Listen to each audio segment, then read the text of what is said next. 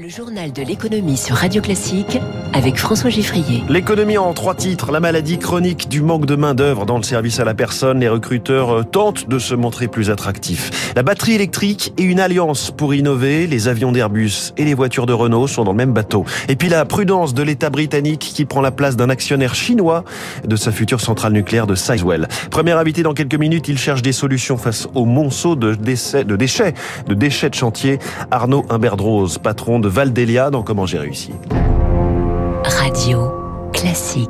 Avec les chauffeurs routiers ou encore la cybersécurité, c'est l'un des secteurs qui se désespérait déjà avant la pandémie de trouver des recrues. Le monde du service à la personne n'y arrive pas.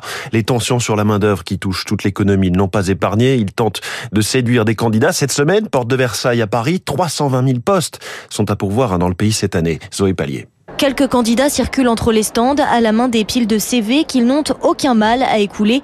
Ici, 32 000 postes sont à pourvoir. Vous avez un CV avec vous? C'est la dernière. Vous seriez disponible tout de suite? Les recruteurs, eux, peinent davantage à distribuer leurs brochures. Parce qu'on a à pourvoir, c'est pas du tout suffisant. Mishka Kurta propose 8 en plein d'auxiliaires de vie à domicile, de garde d'enfants et d'aide ménagère, les métiers les plus en tension du secteur. Je n'ai eu que deux candidatures, là où euh, on avait 10, euh, 15 candidatures l'année dernière. Car il manque des jeunes pour remplacer les salariés partis à la retraite. Le SMIC a augmenté trois fois cette année. On essaye de suivre, mais avec des salaires pas forcément euh, très attractifs, c'est pas du tout évident pour recruter. Les employeurs misent donc sur d'autres critères, embauchent par exemple en CDI plutôt qu'en CDD, acceptent les aménagements d'emploi du temps. Tu cherches un contrat de 120 heures 120 heures par mois, ok. Et mettent en avant de meilleures conditions de travail. Albouri Ndiaye dirige Cap 92, une plateforme de services d'aide à domicile. On réduit les temps de transport. Un auxiliaire de vie qui travaille à Châtenay-Malabry. On va lui trouver des missions sur Châtenay-Malabry. Et surtout, vous travaillez chez une personne âgée, vous partez à 10 heures. 11 heures, vous devez reprendre une autre mission. Les heures d'intermission sont payées aujourd'hui. Les entreprises sont aussi plus nombreuses à recruter des jeunes sans diplôme pour certains postes et à proposer leur propre parcours de formation. Zoé Pallier pour Radio Classique. Recruter à tour de bras, notamment euh, des chauffeurs de bus. C'est le défi également de Jean Castex, nouveau patron de la RATP, qui liste euh, ce matin dans la presse ses priorités, ponctualité, sécurité, propreté et qualité de l'information. On ne les imaginait pas faire un, bout de chemin ensemble et pourtant voilà Airbus et Renault en équipage dans un domaine stratégique. Bonjour Eric Mauban. Bonjour François, bonjour à tous. Le journal Le Parisien annonce ce matin un partenariat entre l'avionneur et le constructeur auto pour les batteries électriques. Et voilà, l'union fait la force bien sûr. Renault et Airbus ne sont pas concurrents. Les deux directions ont donc décidé de faire travailler ensemble leurs ingénieurs. Elles ont signé un accord de recherche et de développement afin de concevoir une batterie de nouvelle génération. Elle devra avoir une capacité énergétique 30 à 40% plus élevée.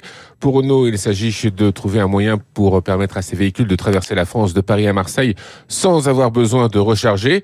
Pour Airbus, l'objectif est d'aider au déploiement des avions hybrides. Alors difficile pour le moment, bien sûr, d'imaginer un vol 100% électrique. Mais pourquoi pas un décollage 100% électrique avec la possibilité de recharger les batteries pendant le vol. Le défi technologique est important. Pour Airbus, par exemple, il s'agit de s'assurer que la batterie ne puisse pas prendre feu. Les ingénieurs de Renault et d'Airbus vont se mettre au travail en espérant pouvoir tester le fruit de leur recherche dans une dizaine d'années. Éric Mauban en direct, lui aussi propose euh, des véhicules à batterie, mais sur rail. Alstom innove encore avec une première mondiale hier, un train de manœuvre, c'est-à-dire une locomotive un peu multitâche, a réalisé une série de manœuvres sans intervention humaine. C'est donc une étape vers le train autonome qui conduit tout seul. Pour cette euh, démonstration hier aux Pays-Bas, le train d'Alstom a démarré, roulé et géré des obstacles sur la voie, repérés à 500 mètres de distance grâce à des capteurs de vision et des radars. De quoi espérer à terme des économies de 30% sur l'énergie, les coûts d'exploitation et une amélioration de la fiabilité. Plus globalement, et après les annonces d'Emmanuel Macron dimanche sur les RER e dans les grandes métropoles hors Île-de-France, le ministre de la Transition écologique, Christophe Béchu, promet des dizaines de milliards d'euros dans un plan pour le ferroviaire qui sera détaillé début 2023 et dont les RER e régionaux seront le socle.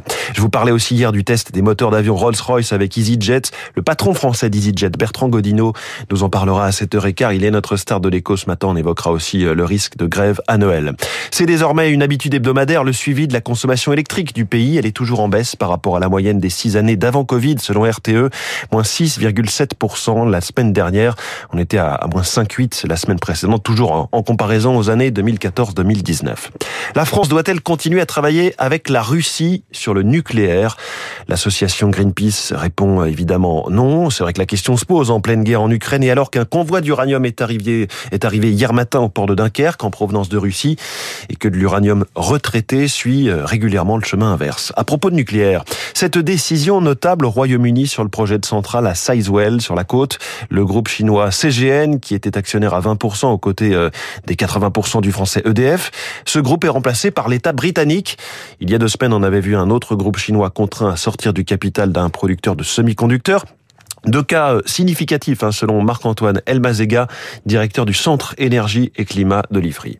Ça montre véritablement le nouvel environnement stratégique dans lequel on se trouve, c'est-à-dire que euh, à la suite des demandes américaines, les Britanniques s'alignent finalement. Alors, je ne dis pas que c'est pour répondre à leur pression, mais cela dit, euh, il y a eu un aggiornamento de fait. Euh, L'idée, c'est la suivante, c'est que il faut évidemment euh, maîtriser ces chaînes de valeur et ces maillons stratégiques. La Chine est un rival systémique il y a des sujets sur lesquels on peut coopérer avec la Chine, comme le climat ou certains aspects commerciaux, par exemple.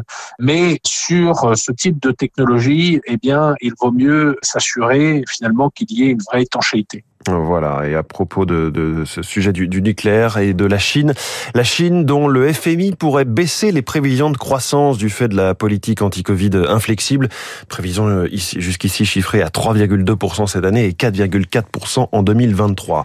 Les marchés financiers, le Dow Jones été stable hier, le Nasdaq a reculé de 0,60%, en ce moment le Nikkei est en recul de moins 0,35%, le CAC 40 lui a très légèrement augmenté, plus 0,06% à 6698 points, le baril de Brent reste dans son étiage des derniers jours, 84 dollars.